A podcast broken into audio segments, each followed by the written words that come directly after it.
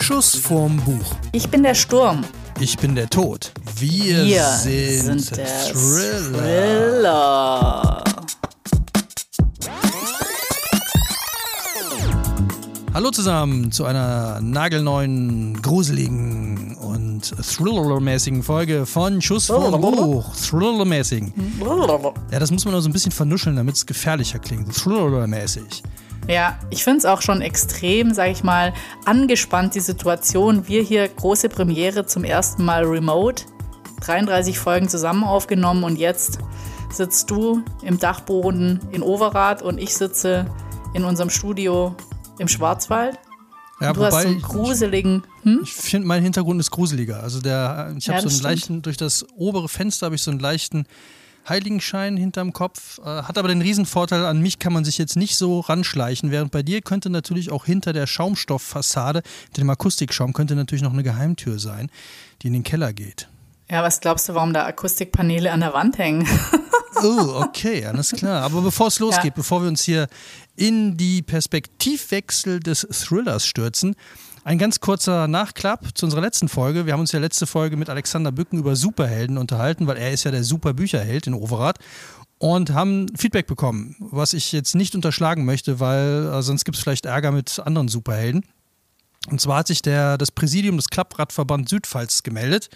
Denen das hat hatten dich doch wir- besonders gefreut. ja, mit denen hatten wir ja schon mal zu tun. In Folge 5 mit, haben sie uns ja den Autor Timur ans Herz gelegt, beziehungsweise das war schon fast äh, Nötigung, dass wir den nehmen Ja. mussten. Das war schon, aber wir haben es gemacht und es war cool.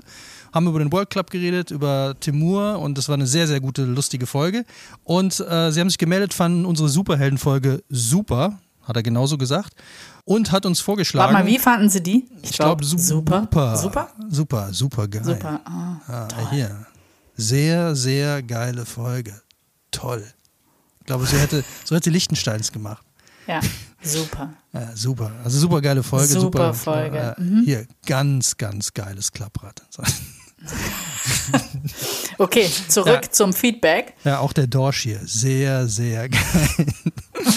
Äh, Zurück zum Feedback. Ja, also sie fanden die Folge super und haben uns einen äh, neuen Studiogast. Ähm, nach Timur haben sie uns jetzt den Goldenen Reiter, Alfons V, als Studiogast äh, präsentiert. Und äh, zwar zum nächsten World Cup, der wohl nächstes Jahr stattfinden wird, im Juni, mit einer Neuerung. Für alle, die nicht Ja. wissen, worum es geht, einfach Folge 5 hören. War, wie gesagt, sehr unterhaltsam. Ja, wird das wieder ein 24-Stunden-Rennen oder man weiß es nicht so genau? Also ein Hauptsache- 24-Stunden-Rennen wird es wohl nicht, aber es gibt was wirklich äh, interessant Neues. Aber ich verrate das jetzt noch nicht. Das wäre, ähm, das wäre zu, zu viel gespoilert. Das möchte ich nicht. Ja. Vielleicht macht Alfons V das dann, wenn er als goldener Reiter bei uns in die Show kommt. Ja, kann ruhig ein, ein Insta-Video machen. Fände ich schon ganz cool. Das ist eine kleine Story. Er in seinem goldenen Anzügchen mit seinem goldenen Helm. Apropos, wo ich hier gerade Gold sage, habe ich einen schönen Titel mitgebracht, wie schon Wo- angekündigt. Wolltest du mir hier gerade den äh, König des äh, Übergangs streitig machen? Ja? Ja, gerne. Wo du gerade Gold sagst. Ach nee, das war ich ja selber. Oh, sehr, sehr geiles Gold übrigens. Also, ich habe das Buch Ich bin der Sturm mitgebracht und ähm, ich komme jetzt eben gerade drauf, weil ähm, der Titel in goldenen Buchstaben riesig vorne drauf ist und im Hintergrund sieht man dann eben so einen Du aufgeschlagenen meinst wegen Alfons V, dem Flügel. goldenen Reiter, hast du jetzt Ja. den Übergang gemacht zu goldenen Buchstaben, ja? Ja, Sehr, sehr das ist schon Übergang. fast ein bisschen so äh, ikonografisch christlich hier auf diesem Buch im Vordergrund, wo wir ja heute mal einen Literaturpodcast aufsetzen wollten. Ja, wir wollten uns mit dem Perspektivwechsel in der Thriller-Literatur des ausgehenden, nee, eingehenden 21. Jahrhunderts beschäftigen, der sich ja gerade in Rückzug auf. Warte, warte. Ich glaube, das wollten wir nicht, oder? Wollten wir nicht, ne? Nee. Nee, nee, nee, nee. Also, Also Perspektivwechsel äh, wollten wir schon, weil ich glaube, das unterscheidet unsere beiden Bücher ganz, äh, oder weiß ich nicht genau. Also jeder hat eins gelesen und ich fand meins eben extrem spannend. Die Michaela Castell ist ja, glaube ich, so eine Rookie, keine Ahnung, Nachwuchs. Äh, die startet ziemlich durch. Die hat irgendwie, ich glaube, ähm, Fitzek hat auch irgend so einen Preis ausgeschrieben, den hat sie schon irgendwie äh, kassiert und ähm, jetzt hat sie bei der Crime Cologne äh, war sie auf der Liste und hat, glaube ich, auch gewonnen. Und ähm, dieses Buch hier hat sie wohl in zwölf Tagen geschrieben, was ich schon ziemlich sensationell krass, finde. Ja. Da hat sie wahrscheinlich irgendwer im Keller angekettet. Wollte gerade sagen. Du schreibst jetzt einen Krimi. Ja, die hat sich total eingefühlt, hat sich wahrscheinlich dort im Keller einsperren lassen, weil so fängt das eben auch an. Muss man beim Verlag äh, mal nachfragen, ob, da, ob, die, ob die so Keller haben. Nachgeholfen haben, ja. ja. So. äh, ja, also dass eben äh, eine junge Frau eingesperrt in einer Zelle, äh, dort eben überall Blut, also es wird ziemlich äh, genau beschrieben, großer Gewalt ausgesetzt war, auch sexueller Gewalt und ähm, es ist halt so ein bisschen bizarr, weil die sind in ein, einzelnen Zellen, also es ist nicht nur sie, das sind halt mehrere dort und die werden dann immer äh, quasi missbraucht auf die übelste Art und Weise und danach wieder hergerichtet, sage ich jetzt mal. Also die werden dann von jemand geduscht, die bekommen Maniküre, Pediküre, die kommen zum Arzt. Also die werden richtig als Kapitalanlage werden die so äh, dargeboten und ähm, Sie, äh, sie schreibt halt irgendwie von diesem, und sie scheint da schon länger in dieser Zelle zu sein, von diesem gruseligen Alltag und auch immer, wenn halt ein neues Mädchen dann da ist und die auf der Krankenstation da zusammenliegen. Also das muss irgendwas Unterirdisches sein. Äh, es hat schon, es hat schon so einen gewalttätigen Einstieg, wo man nur denkt, oh mein Gott, sie selbst nennt sich Madonna, also ob das jetzt ihr Künstlername ist oder ihr Pseudonym da unten in diesem Keller, keine Ahnung. Und ähm,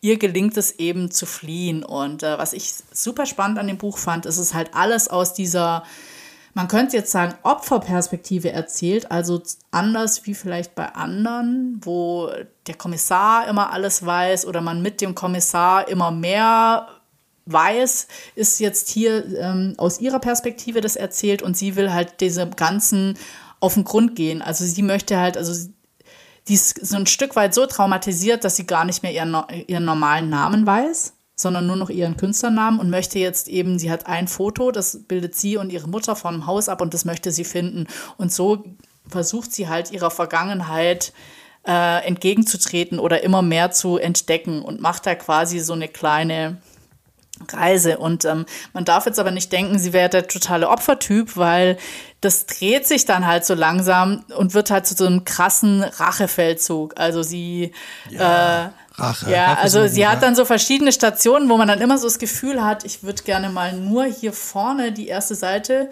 äh, das Zitat vorlesen. Äh, und sie wird losziehen in den Sturm, der nicht mehr aufzuhalten ist. Sie alle werden losziehen und der Sturm wird sie führen. Ich bin dieser Sturm. Und sie zündet halt dann alles Mögliche an. Also die zieht eine Schneise hinter sich her. Also natürlich ist ihr sehr viel Leid widerfahren, aber ich würde sagen, sie tritt dann diesen großen Rachefeldzug an, bekommt dann halt noch so ein bisschen, findet halt Mitstreiter und ähm, wo ich dachte so, mh, um die Heldenreise perfekt zu machen oder saß sie zu lange im Keller, keine Ahnung. ich finde ah. find ja an der Stelle, dass, dass der Keller, irgendwie, ich meine, du bist ja auch Architektin, so. Der Keller hat ein total beschissenes Image. Das muss man doch irgendwie auch mal, muss man auch mal drüber reden, finde ich. Du meinst so Keller als Wellness-Oase wäre mal echt eine Alternative, aber nicht für einen Thriller, glaube ich. Ja, aber warum? Ich meine, das muss ja nicht immer alles im Keller stattfinden, aber es findet immer im Keller statt. Also bei mir auch. Die gan fast der gesamte äh, äh Horrorteil oder Thriller-Teil oder brutale Teil, das ist immer alles im Keller. Was ja, ist aber auch mal ein spannendes Thema, wenn wir irgendwie das mit Archi nicht mit Perspektivwechsel, sondern mit Architektur verknüpfen. Warum muss es im Keller sein? Ja, also es sind ich doch glaube, Ver Verliese und so, es ist immer Keller. Also, okay, akustisch verstehe ich, ne? Die wollen ja dann, also meistens, aber interessanterweise sind. Hast du schon die Paneele hinter mir gesehen? Diese Akustikpaneele. Ja, ja, und ich sitze ja. nicht im Keller. Ja, aber zum Beispiel der Raum, und das finde ich wieder so bizarr. Also der Raum, in dem dann, in meinem Krimi zum Beispiel, oder das habe ich auch schon bei ein paar Krimis immer wieder erlebt, wo dann so Folterszenen stattfinden, also wo es laut wird da, dacht, da macht, hätte ich jetzt gedacht, so, okay, möglichst weit unter der Erde, tiefer Keller und so. Nee, die sind dann immer irgendwo, wo sich der Held, also der, der Anti-Held, der, der Böse dann wieder wohlfühlt oder wo er seinen Lebensraum hat. Aber wenn die dann eingesperrt sind, dann ist es immer ein Keller. Wo ich mir denke, warum? Es kann doch einfach mal, warum muss es immer der Keller sein? Also möchte ich hier einfach nur mal so in die, in die Runde ja, schmeißen. Aber das, ich, ich glaube, das könntest du sogar herleiten von, ähm, die Hölle liegt ja jetzt auch nicht überirdisch, ja? Also vorgestellt. Ich glaube, alles, was irgendwie das Böse, die Hölle, alles, was so ein bisschen äh, auch Richtung Höhle unterirdisch ist, muss natürlich ein Keller sein. Auch äh, wenn du sagst akustisch, ich meine, du kannst diese ganzen Filmthriller, die spielen ja gerne mal in irgendwelchen abgelegenen Scheunen, in ehemaligen Fabriken, in allem, was irgendwie draußen liegt, aber auch keine Fenster hat, weil Fenster natürlich immer impliziert, die Leute gucken rein. Das willst du ja nicht. Ja, also wenn, wenn sie doch eh schon so weit draußen sind, wenn das so weit abseits ist, also der hier bei mir auch wieder, der hat sich irgendwo eine Hütte eine alte Hütte gemietet, hat alle Fenster zugemacht, so, aber warum dann muss das Verlies immer noch im Keller sein? Wenn da sowieso schon zehn Kilometer im Umfeld niemand ist, der irgendwas hören kann, warum muss es immer der Keller? Ich möchte einfach nur hier an dieser Stelle mal einen, einen Stab für den Keller brechen. Es gibt auch gute Keller. Ja, zum Beispiel Vorratskeller. Auerbachskeller zum Beispiel. um mal einen Schwenk zu machen in ein, andere Liter in ein anderes Literaturgenre. Ja. Äh, aber ich stelle mir auch so vor, das habe ich mich immer gefragt, äh, also das Böse, ne? das Böse, du sagst ja auch, böse Hölle ist immer unterirdisch. Äh, was haben die da? Was, was ist daran so toll? Also, wenn ich jetzt so Teufel wäre, denke ich mir, dann würde ich doch, ich bin böse, ich will Leute umbringen oder ich will halt, dass alle Menschen schlecht sind, aber da, warum mache ich mir dann selber so eine ungemütliche, total eklige Hölle da unten, anstatt zu sagen, hey, dann gehe ich doch irgendwo hin, wo es schön ist? Das wäre doch auch mal ein Perspektivwechsel. Mal so ein Teufel, so, so eher wie der Typ der Lucifer aus der Serie, der dann irgendwie so, ey, eine geile Bar hat, sich mit schönen Frauen umgibt und trotzdem ja noch böse ist. Ja, aber der ist, hat auch einen Perspektivwechsel hingelegt. Also er hat von diesem, sag ich mal, altertümlichen Bösen hat er ein Upgrade gemacht. Einfach so, was sind die Laster der Menschen? Und die bedient er ja völlig in seiner Bar. Da muss es nicht mehr schmuddelig sein, sondern das ist, das ist quasi das Böse 2.0, das, was uns immer umgibt. Und es muss auch nicht unbedingt im Keller stattfinden. Aber wenn du es jetzt möglichst irgendwie gruselig haben willst, ich meine, du könntest doch auch sagen, du hast so ein Missbrauchshotel, ja? Also es wäre ja alles möglich. Aber Stimmt, das, aber das gab es doch auch mal, oder? Äh, Hostel. Da gab es doch irgendwie so drei Filme, wo auch so, ja? ein, so ein, ja, ja, wo die die gefoltert haben. Habe ich mir nie angeguckt, wollte ich nie sehen, bin ich nicht so der Freund von. Aber, nee, also ich habe ähm, mir das jetzt auch nicht gezielt ausgesucht. Ich bin jetzt auch nicht der Freund von irgendwelchen Büchern, wo Leute missbraucht werden. Das, aber ich ähm, finde es krass, dass es eine Frau meins. geschrieben hat. Normalerweise, also so Thriller ja. ist ja auch eher ein sehr, sehr männliches Genre. Also ich kenne jetzt ja. eigentlich fast nur Thriller-Autoren, ganz wenige Autorinnen. Deswegen ich bin auch mal sehr gespannt. Wenn du schon äh, so krass fandest, dann werde ich es auf jeden Fall auch mal lesen. Bei also ich hätte es ich auch total spannend gefunden, sie mal einzuladen, weil ich glaube, ähm, die, die schreibt einen Thriller nach dem anderen und äh, entweder ist die so, hat die dunkle Gedanken oder ist ein düsterer Mensch. Also ich, ich finde es ja auch gut geschrieben und spannend, packend, aber äh, ich sag mal, ich, das wäre jetzt nicht meine Gedankenwelt. Es wäre nicht meine Gedankenwelt.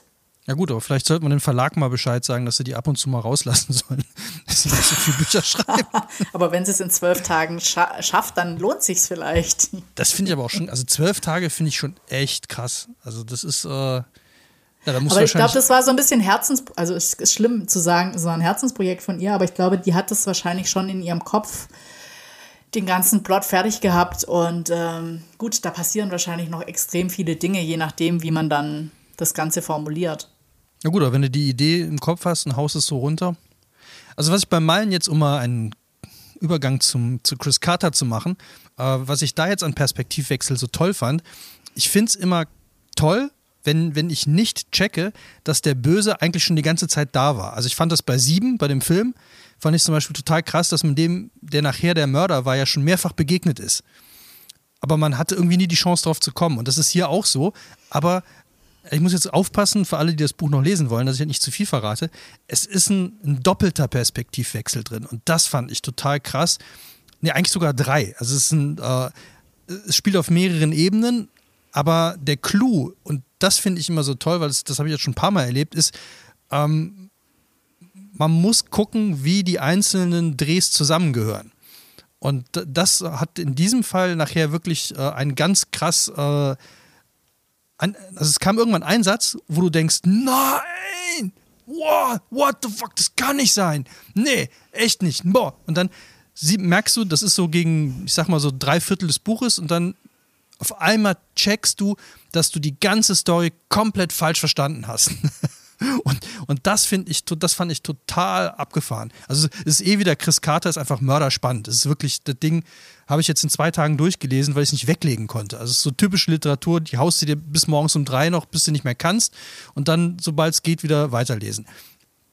Aber dass er es wieder hinkriegt, und ich meine, der hat, glaube ich, jetzt zwölf Stück von, aus dieser Serie geschrieben. Ich habe jetzt fünf gelesen, alle super. Vielleicht wird er auch, vielleicht wird er auch im Keller eingesperrt.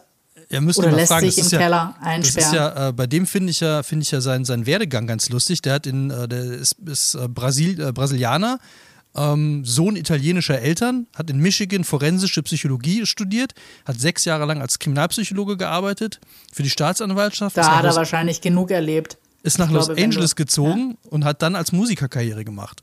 Und ist dann nach London gezogen, um Krimis zu schreiben.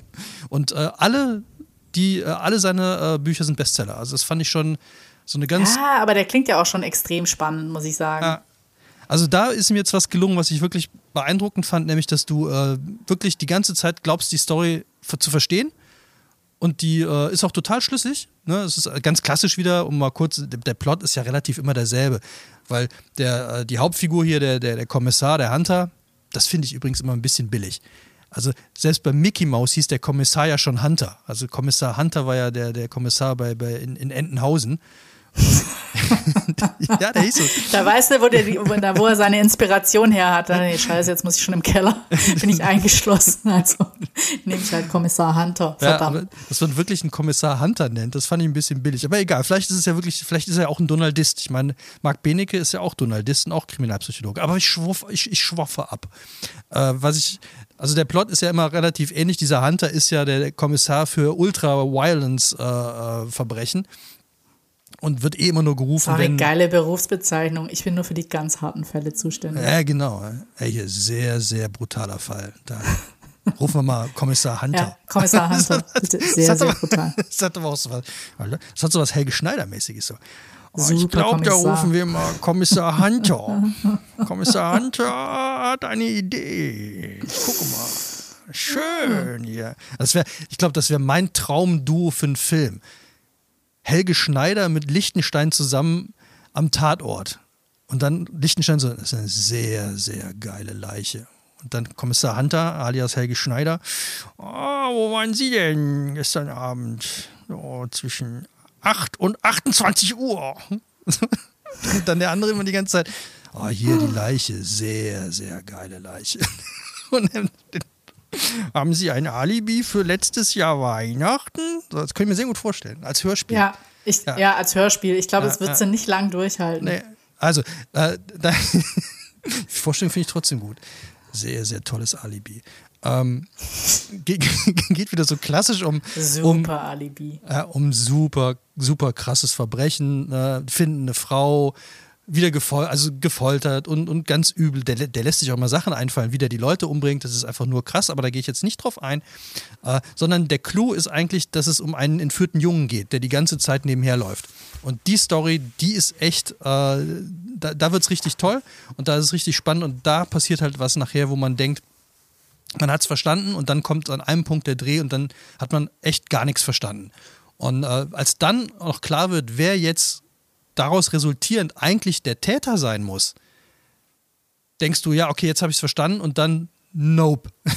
dann dreht sich's nochmal und das fand ich, äh, also da muss ich sagen, Perspektivwechsel hier Hut ab. Hut, Hut ab, Hunter. Großartig. Hut ab, Hunter. Ja. Dann ist er ja nackt am Kopf. Ich muss mal gerade einen Schluck trinken. Jetzt mach nicht auch noch den Felix Lobrecht. Also ich habe jetzt nochmal geguckt, was Michaela Castell, die ist, äh, ich glaube, es ist ja schon immer verdächtig, wenn man auf einer katholischen Privatschule war, hat sich quer durch das Angebot der Universität Wien studiert und hat dann irgendwann ihren Traum, Schriftstellerin zu werden, verwirklicht. Und ihr Du- Durchbruch ist nämlich noch gar nicht so alt. Von 2018 hat sie den Victor Crime Award, der von Sebastian Fitzek ausgelobt war, gewonnen. Also ich glaube schon sofort, Victor Crime, Victor Crime. Das klingt auch nach so einem richtig schlechten Pseudonym. Also ich, ich heiße eigentlich Sebastian Fitzek, aber ich möchte mal was ganz anderes schreiben. Ich schreibe mal, äh, ich schreibe mal einen Krimi. Dann nenne ich mich doch Victor Crime. Oder? ja. Sehr, sehr geiles Auf jeden Pseudonym. Fall ist es dann klar, weil bei ihr sind ja natürlich auch immer so, äh, Ja, also ich meine, die, die äh, Protagonistin, die sich Madonna nennt, ist natürlich auch der große Racheengel und ähm, dann wird natürlich alles durch Feuer gereinigt. Also da könnte man jetzt irgendwie so einige Anspielungen finden und ich fand es irgendwie ganz witzig. Ich dachte, wenn wir jetzt irgendwie so krasse Thriller bes äh, besprechen, dann habe ich irgendwie auch wieder Lust, äh, mal noch mal ein paar alte anzuschauen. Also so Klassiker und dann habe ich ähm, mir den äh, von Jussi Adler Olsen, den ersten. Ich weiß jetzt gar nicht, wie er heißt. Die Titel konnte ich mir, also ich habe die Bücher von ihm alle gelesen und ich habe auch alle ja. Verfilmungen gelesen, aber die haben ja immer nur so Namen ich glaub, wie. Er hieß es Erbarmen? Ja, Erbarmen oder, oder, Rache oder irgendwie. Also äh, ich, aber welchen ja. meinst du? Worum ging's? Meinst du, mein, du meinst doch nicht jetzt etwa den mit dem, wo, wo die Frau ewig lang in diesem Tank ja. war, oder? Boah. Ja, abartig. Uah. Weil das fand ich, also äh, nur mal kurz für finde ich, das finde ich einen der krassesten Thriller, einfach weil ich da ganz oft so dran denken muss, ja. Also ja. da geht es darum, dass ähm, er und sein äh, dann zugeteilter Kollege, also ähm, er macht quasi einen Fehler im Einsatz und kommt dann in so eine Sonder, das ist so ein, eine ABM-Maßnahme. Er darf halt so alte, ungelöste Fälle soll er eigentlich nur sortieren. Das, Cold Cases. Genau. Dann äh, findet er einen Fall, wo eine Frau verschwunden ist und denkt, das ist irgendwie ganz dubios, das kann alles so gar nicht sein. Und äh, eigentlich sollte er immer halt innerhalb von drei Tagen immer einen Fall lösen, was dann nicht ist. Und sein Kollege und er, die recherchieren dann und ähm, lange Rede, kurzer Sinn, das Ganze für, geht auf einen Autounfall äh, der Eltern der Vermissten zurück. Und ähm, da hat irgendwie der Protagonist, also der Böse, hat diese vermisste Person gefangen gehalten und in eine Unterdruckkammer, also so, ein, äh, so eine Gerätschaft, die man halt für Taucher benutzt, äh, in so eine Unterdruckkammer und lässt die da ein Jahr lang drin und setzt dann immer den Druck weiter hoch hoch oder runter, keine Ahnung, in eine Runde, nee, hoch, er setzt sie ja, immer weiter hoch, sodass die einfach auch so gar nicht mehr direkt raus kann und will, dass sie, äh, dass sie darauf kommt, was sie falsch gemacht hat in ihrem Leben. Und das finde ich so brutal, weil die muss sich ja so eine, so eine Routine, ist auch wieder Keller, Kellersituation, noch viel krasser, weil eingeschlossen in dieser Kapsel und du brauchst auch eine tägliche Routine, um nicht wahnsinnig zu werden. Das ist eigentlich so die komprimierte, viel perversere Corona-Situation, ja. Bist nicht gefangen im Homeoffice oder zu Hause, sondern du, du brauchst irgendwas, damit du nicht kaputt gehst. Und ähm, die Frau ist sich natürlich keiner Schuld bewusst. Und man kann auch nicht erzählen, was sie letztendlich gemacht hat oder was ihn dazu gebracht hat, das zu machen. Dazu muss man das angucken. Aber immer wenn ich jetzt durch den Wald gehe und hier im Wald gibt es halt so ab und zu, gibt es schon noch so Bunkeranlagen oder gibt es auch so Zisternen oder irgendwas mit einem Rad, wo man drehen kann. Und das ist immer so mega der Gruseleffekt, wo ich jedes Mal an diesen Film denken muss, wo ich denke, irgendein Wahnsinniger hat da unten irgendjemand gefangen gehalten. Wobei das Brutale noch zusätzlich da fand ich, also allein die Vorstellung ist natürlich schon krass, dass du ein Jahr in so einem Raum bist, aber die war, war ja mehrere Jahre da drin und immer ein Jahr mit Licht und ein Jahr ohne Licht. Und das fand ich auch so, dass du, ne, auch diese Ansage, so, jetzt hast du ein Jahr lang Zeit nachzudenken und dann geht's Licht aus. Und dann hockt dir ein Jahr in der Dunkelheit und muss darüber nachdenken. Also es ist schon, äh, da, da, muss ich auch sagen, also das ist der Krimi, der mir äh, äh am meisten äh, äh, so übel, nach, also na, übel nicht, aber so Genau wie es dir auch geht. Also ich denke auch bei vielen Behältern oft dann genau an dieses Ding zurück. Aber da war jetzt kein Perspektivwechsel drin, aber das war auf jeden Fall der, der gruseligste Krimi, ähm, was so, was einem so hängen bleibt. Das auf jeden Fall. Ja, und gestern habe ich noch einen geguckt mit Ethan Hawke. Jetzt weiß ich aber auch den Titel nicht mehr. Äh, uh, Regression. Ja, und da war es eigentlich dieses klassische, der Kommissar bekommt einen Fall, ähm, dass angeblich ein Mädchen missbraucht worden, die sich in der Kirche versteckt, weil sie nicht mehr zu dem Vater will. Und ähm, dann holt er sich einen Psychologen zur Hilfe und der Psychologe sagt halt, er macht so, äh, hat da so eine neue Therapieform, dass er quasi die Leute in Trance versetzt und die dann erzählen, was passiert ist. Also die ihre ganzen Blockaden lösen und einfach erzählen, was, was wohl passiert ist. Und ähm, das ist halt natürlich sehr, sage ich auch mal, manipulativ, weil die lesen denen immer Texte vor, die im Prinzip entsteht das Bild von außen, entsteht dann bei den Menschen. Also so völlig und bringt die dann zu den krassesten Sachen. Also das geht dann so extrem auf diese Psychoschiene und kriegt natürlich nachher auch nochmal so einen krassen Dreh, wo man denkt so, äh, echt jetzt, ähm, mehr kann ich dazu nicht erzählen, sonst muss man ihn nicht mehr angucken. Aber also, bevor ich den angucken würde, würde ich auf jeden Fall den UC Adler Olsen anschauen, weil den fand ich echt ultra gruselig, trotz allem, auch wenn es gar keinen so krassen äh, Perspektivwechsel. Wobei, das würde ich ja noch nicht mal sagen. Die haben es im Film immer äh, toll gemacht, dass halt immer diese eine Story quasi von den beiden Kommissaren, wie die ermitteln, erzählt wird und dann immer mal wieder ein Schnitt, wo sie in ihrer äh, in ihrer Überdruckkammer gezeigt wird. Und das ist immer so gegengeschnitten und dann, dann siehst du immer, was parallel läuft. Das ist ja auch eine Art von Perspektivwechsel.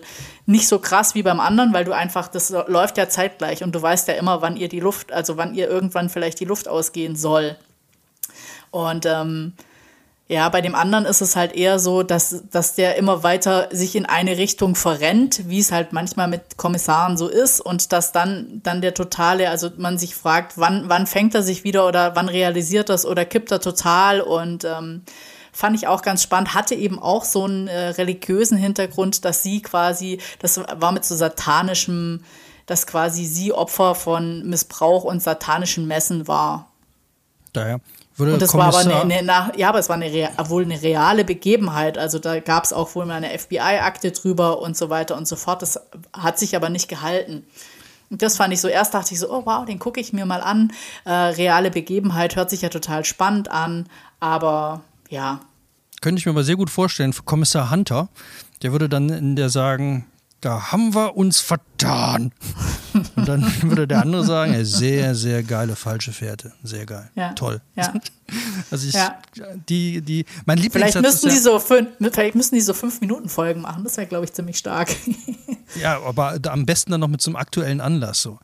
Ja. Hunter und äh, Hunter und Lichtenstein, Hunter und äh, Hunter und Roy, Hunter und Roy. Das wird auch ja. das kommt Hunter und Roy klären auf und dann muss sowas total dramatisches kommen.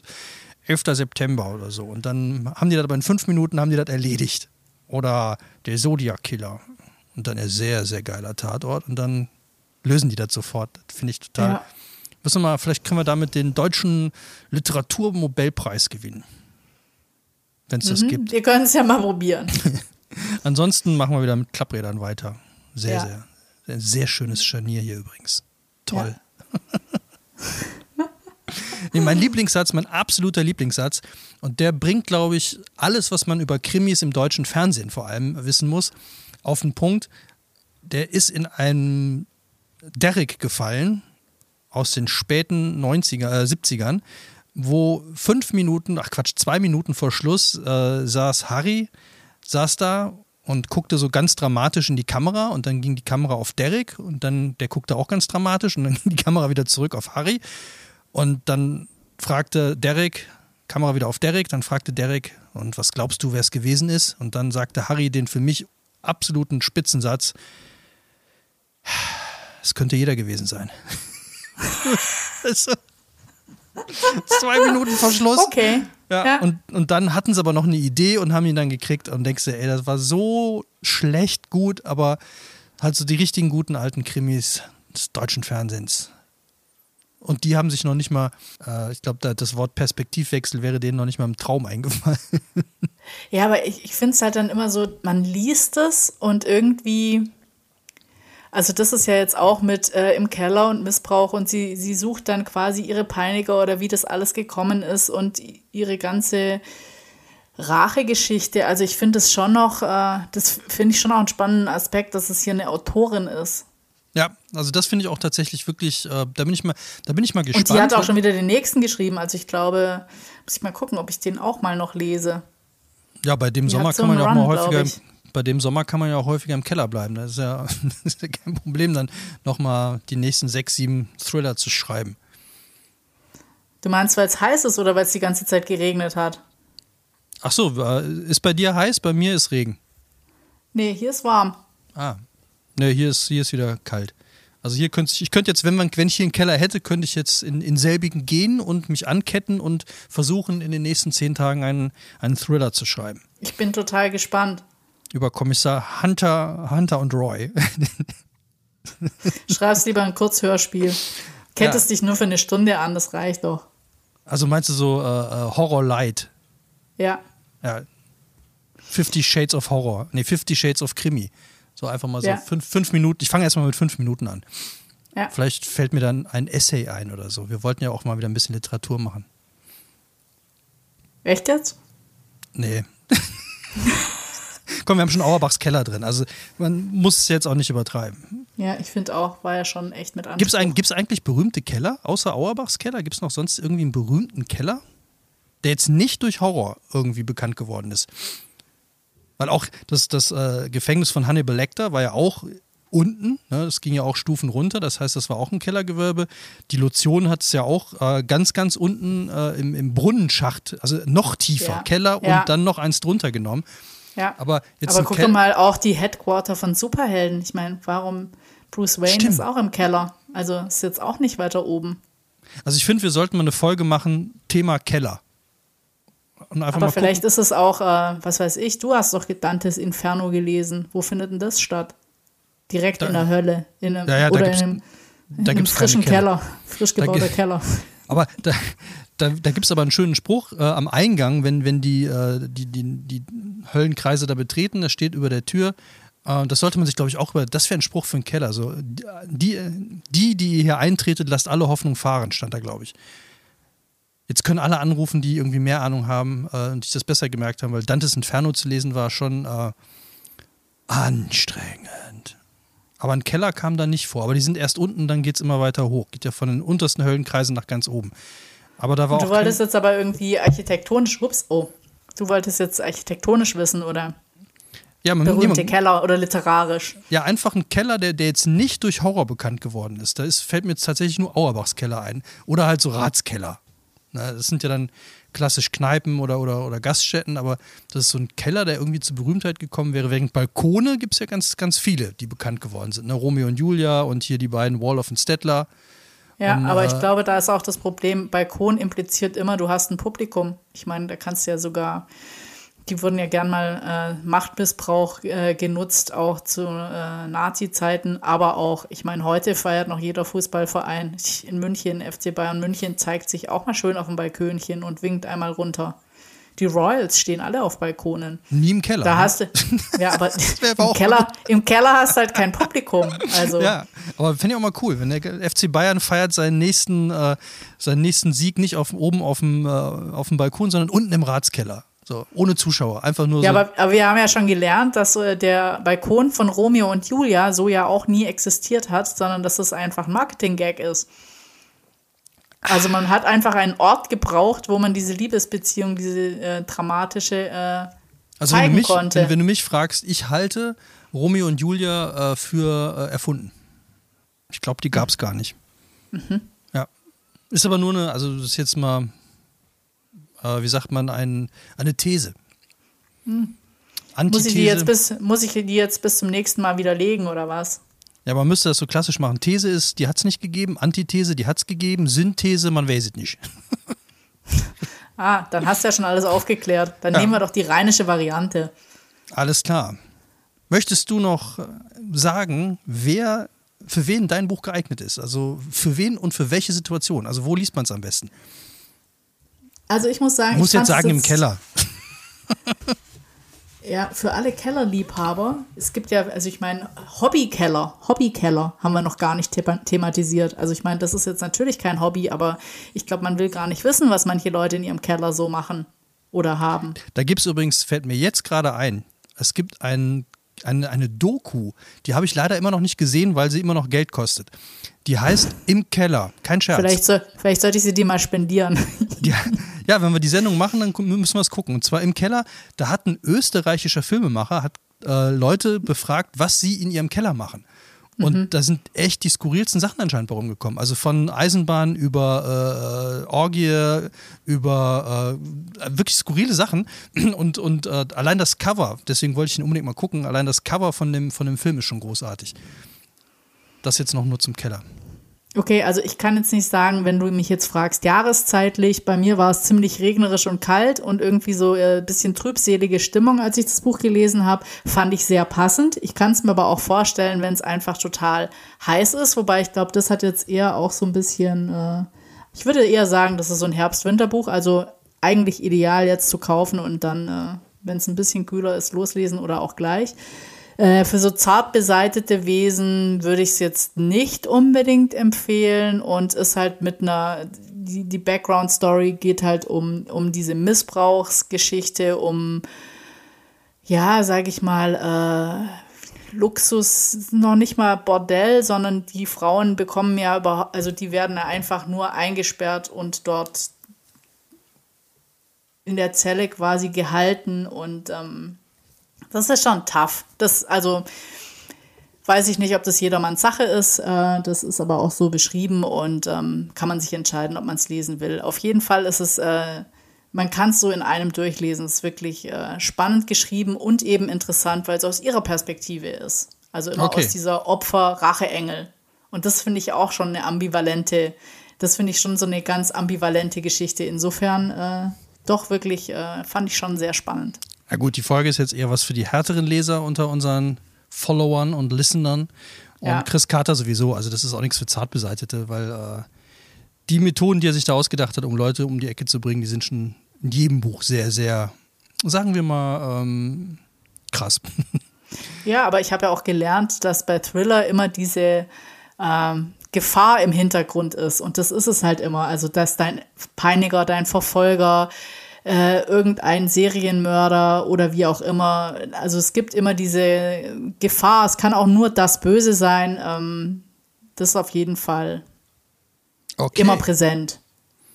Gut, damit sind wir am Ende angekommen und wenn es euch gefallen hat, bringt Gehst du jetzt in den Keller um. oder was? Ja, guckt mal, guckt mal, wer im Keller ist bei euch. Und wenn es euch gefallen hat, bei euch im Keller, dann geht doch mal zu jemand anders in den Keller. Guck mal. Gucken, was die so machen im Keller. Oder fragt einfach mal demnächst mal Leute, die ihr trefft oder mit denen ihr skypt oder irgendwas mal, sag mal, was hast du eigentlich für einen Keller und was machst du da? Das wäre doch mal schön. Aber ich glaube, das, ja, das fände ich, glaube ich, auch mal eine ganz spannende Sache, Leute über Räume auszufragen, die, die so selbstverständlich da sind und man nicht genau weiß, aber auch gar nicht, finde ich, wenn man jemanden neu kennenlernt, so überhaupt nicht irgendwie fragen, was machst du beruflich oder so, sondern Hi, ich bin der Mats, äh, was hast du eigentlich für einen Keller? dann mal gucken, ich ob das weiß Gespräch nicht, ob die Leute da so entspannt reagieren, wenn man so offensiv sich nach ihrem Keller fragt. Weil ich glaube, Keller ist wahrscheinlich auch echt so was Privates. Das ist sowas, was du unter der Erde, unterm Deckmäntelchen halten willst. Also, aber wenn du jemanden näher kennenlernen willst, dann ist es wahrscheinlich genau die richtige Frage. Also, Ob du zum Beispiel auf irgendwelche Panzer Umfeld. Tautropfen, Trau, ja, Tautropfen frag, klebst und Leute, anmalst. Äh, äh. Aussetzer, Aussetzer. Fragt die Leute in eurem Umfeld, was sie in ihrem Keller machen und äh, wundert euch nicht über die Antworten, sondern schickt sie uns. Wir freuen uns und wir machen, eine, wir machen, wenn wir genug Einsendungen haben, machen wir ein Special zum Thema im Keller. Dann gucke ich auch diese österreichische Doku. Ansonsten. Weißt du, österreichische Doku klingt halt schon immer so Im Keller ist, ja. ist eh schon immer auch so schwierig. Ja. Ja, ja, Also die kommt auch aus Österreich. Das sollte uns vielleicht auch zu denken geben. Also, wenn es euch gefallen hat, dann liked uns, empfehlt uns vor allem euren Freunden. Findet weiter. uns super geil. Lasst uns fünf Sterne bei Apple Podcasts da. Genau. Oder und mehr. Und wenn wir Kommissar Hunter und äh, Roy, Hunter und Roy als Kurzspiel, nee, nicht als Hörspielserie rausbringen sollen, dann äh, schreibt uns das. Wir freuen uns. Auf jeden Fall. Also. Bis zur nächsten Folge von Schuss vorm Buch. Macht's gut. Ciao. Und immer einen kleinen Blick über die Schulter haben. Bis dann. Tschüss.